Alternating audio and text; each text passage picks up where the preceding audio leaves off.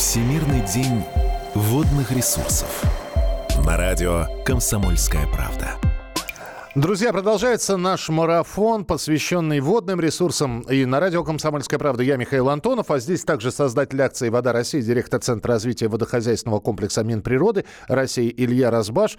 И мы сегодня говорим о том и напоминаем всем о том, как важно бережно относиться к использованию воды. Говорим об экологической безопасности водоемов, проблеме нехватки чистой питьевой воды, о роли добровольцев, волонтеров в уборке водоемов от мусора, в 2050 году, по крайней мере, каждый четвертый человек будет проживать в странах, для которых нехватка пресной воды является хронической или постоянно возникающей проблемой. И с нами на прямой связи Александр Гельфман, директор Института водных проблем Российской Академии Наук. Александр Наумович, приветствую, здравствуйте.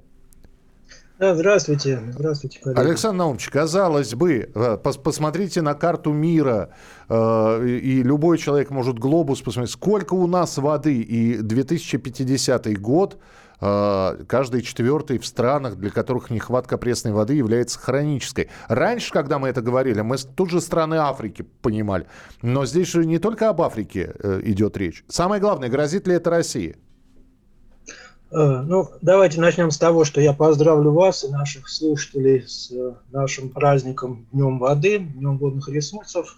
Я хочу поздравить также всех специалистов, и гидрологов, и специалистов области водного хозяйства. Пользуясь случаем, поздравляю Илью Андреевича с этим праздником. Спасибо. А что касается вашего вопроса, э, ну, давайте говорить о том, что да, действительно, если отношение к водным ресурсам, отношение к воде, отношение к использованию воды останется тем же, что и сейчас, то действительно нас, я сейчас говорю о глобальных проблемах, действительно э, человечество ждет глобальный водный кризис, но э, здесь э, даже речь не идет о том, верю я в эти прогнозы или нет, это, знаете, как верю в таблицу умножения. Ну вот смотрите, что происходит.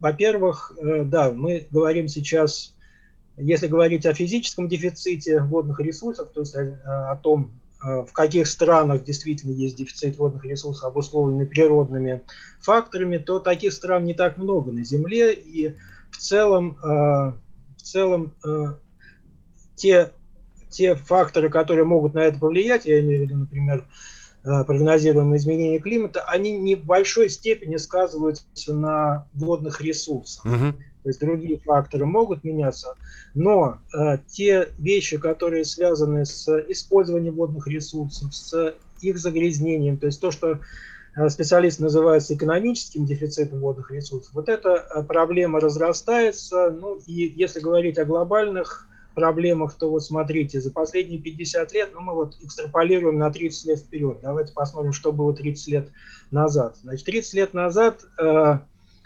обеспеченность э, населения водными ресурсами, ну, есть такой показатель, количество воды на душу населения в год. Так вот, обеспеченность водными ресурсами была на уровне примерно э, в два раза большим, чем сейчас. В два раза большим. Это при том, что количество водных ресурсов за это время мало изменилось.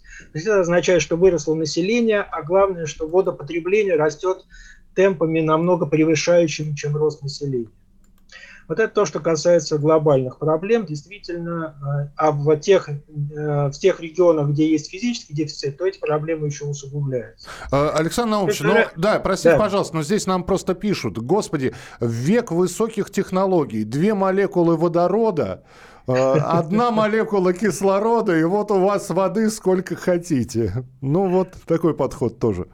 А, ну,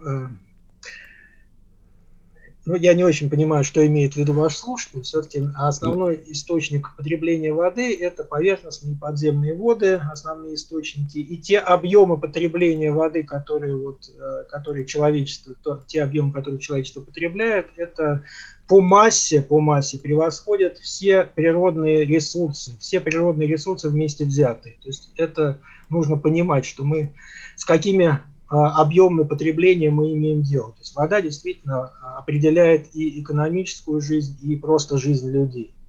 Вот. Ну вот вторая часть вашего вопроса касалась России. Вот угу. это, а, наверное, вашим слушателям будет более близко и интересно, чем глобальные проблемы. Вот в России у нас, Россия на втором месте вообще в мире по объему водных ресурсов, это, наверное, всем известно.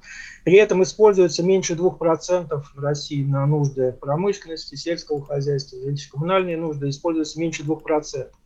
При этом уже сейчас такие э, федеральные округа, как Центральный, Приволжский, э, Северокавказский, ну, естественно, Крым, это дефицитные федеральные округа, и в э, количество воды на душу населения вот в этих федеральных округах, оно на грани того, что э, Всемирная организация здравоохранения считает уже границы водного дефицита. Там угу. есть такой показатель, он более-менее произвольный, примерно 1700 кубометров в год на человека. Но вот те перечисленные федеральные округа, это на границе водного дефицита. У нас буквально минутка, Александр Наумович, за счет чего компенсация может произойти? Ну, понятно, бережное отношение это да, но э, даже бережное отношение не говорит о том, что вода не будет использоваться.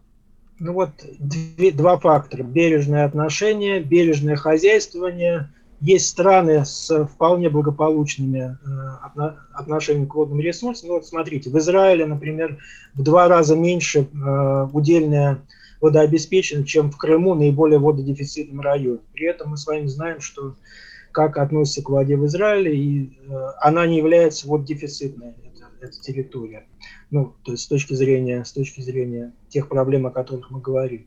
Итак, э, первое – это отношение к воде, второе – это э, хозяйствование э, современное, третье – это водосберегающие технологии. У нас с вами порядка 200 тонн в секунду воды, в секунду 200 тонн воды теряется по стране за счет устаревших транспортных сетей, за счет того, что вода теряется при транспортировке. Э, ну и, конечно, проблема загрязнения водных объектов – это вот то, о чем вы говорите в своей передаче, то есть необходима экологическая, экологическая политика, направленная на то, чтобы количество загрязнений поступающих водных объектов, водные объекты снижалось, потому что э, качество воды – это основной показатель, сейчас становится основным показателем, определяющим дефицит. Спасибо большое, Александр Наумович. Спасибо, что были с нами. Александр Гельфман, э, директор Института водных проблем Российской Академии Наук. Ну, а мы продолжаем разговор э, с Ильей Разбашем, который здесь у нас э, в эфире находится. Илья, но ведь э, я... Даже наши слушатели здесь находятся такие, говорят, слушайте, ну, через 50 лет нас уже не будет. Ну, это проблема как раз э, наших... Вот, в голове, да? На, наших, да, таких представлений. Мы сейчас говорили о рациональном использовании водных ресурсов. Ведь, ну, не секрет, э, начиная с бытового уровня, да, когда вода льется, мы чистим зубы, она просто льется, ну, и как бы мы ее не используем, да, и дальше она смешивается уже с уже грязной водой, водоканалу приходится работать еще больше, очищать еще большее количество воды, где-то она очищается, где-то нет в той или иной степени, и говоря о том, что действительно, да, воды у нас много в стране, но качество ее, и, во-первых, э, это раз, да, э, и мы влияем на это качество. Слушайте, ну, в конце концов, человек нажимает кнопку на предприятии и осуществляется сброс э, загрязненной воды в какой-то водный объект. Это это человек делает, это не вот эфемерная какая-то история, которая сама собой организовывается, ровно как и мусор на берегах. Это мы с вами это делаем. И крайне важно, чтобы наши дети уже сегодня с пониманием относились к воде как действительно к ценному источнику, к ценному ресурсу стоимость которого будет все больше и больше дальше. Поэтому здесь э, вопрос рационального использования, бережного отношения крайне важен. А, я еще раз напомню, что, э, во-первых, стать частью команды волонтеров акции «Вода России» может каждый. Прямо сейчас можно зайти на сайт берегдобрыхдел.рф, там зарегистрироваться в качестве волонтера. На сайте есть специальная форма, там можно найти более 90 городов и регионов, где в этом году пройдет акция «Вода России». А, и вот у Ильи у нас две минуты как раз. Я, Илья, хотел спросить, а, ну, понятно, что и городов, и э, а, поселков городского типа нам намного больше. Вот этот вот список... Э, субъектов. Субъект. Мы, мы, мы сейчас говорим о том, что вообще акция проводится во всех субъектов нашей страны.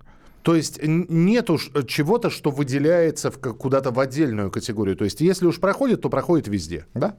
Все принято. Значит, э, график, график э, акции «Вода России» можно найти на сайте kp.ru в выпуске газеты «Комсомольская правда», которая выйдет в среду 24 марта. Ну, а как э, стать волонтером, мы уже вам сказали. И э, есть ограничения по возрасту? Ну, да ч... нет, конечно. Ребенок здесь... сидит 12 лет сейчас, слушает, и вот я хочу. Отлично, Гре- собирай Грета, свою Грета, команду. Грета Тунберг дорогой, мой герой. Собирай свою команду, ну, возьми кого-то из родителей, и мы поможем провести акцию, и... а ты будешь героем.